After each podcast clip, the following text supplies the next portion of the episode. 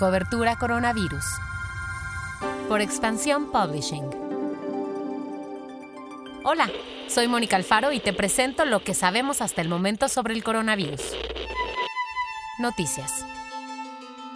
Un nuevo máximo.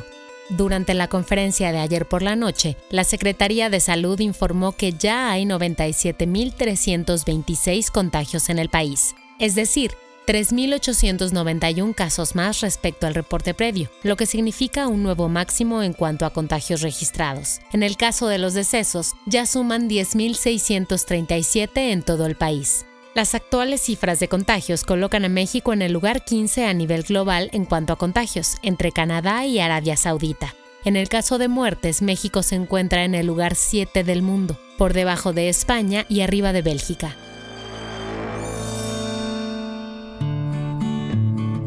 La Cruz Roja pidió a las autoridades mexicanas que garanticen el manejo digno de los cadáveres y atención a las familias de las víctimas. Esto ante el aumento de decesos por COVID, lo cual puede provocar que se congestionen los hornos crematorios y aumenten los tiempos de inhumación de las víctimas.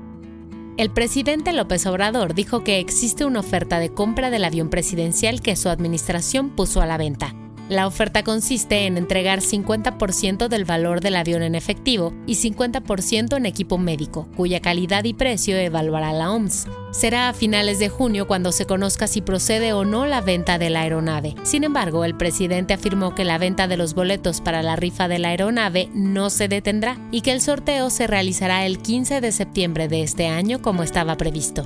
El hoy no circula extendido finalizará este 15 de junio en la Ciudad de México, dijo la jefa de gobierno Claudia Sheinbaum. Además adelantó que en los siguientes días informará más detalles sobre las demás medidas y restricciones que se levantarán en la CDMX. Pasamos a lo que pasa en el mundo.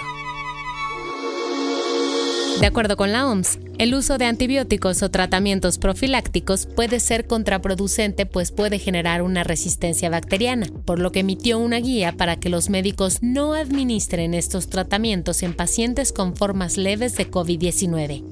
Debemos ser cuidadosos, no abran demasiado rápido o corren un riesgo de resurgimiento del COVID-19 que podría borrar la ventaja obtenida en los últimos meses. Esta fue la advertencia de la Organización Panamericana de la Salud a los países latinoamericanos, pues la región ha comenzado con reaperturas económicas y sociales, aun cuando ha sido declarado el nuevo epicentro de la pandemia.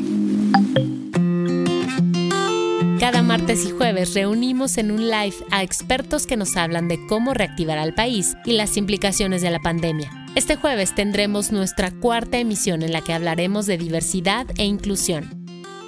Para no perdértelo, entra a las 4 y media de la tarde al canal de YouTube de Expansión, a nuestro Twitter y también a nuestro Facebook. Te esperamos.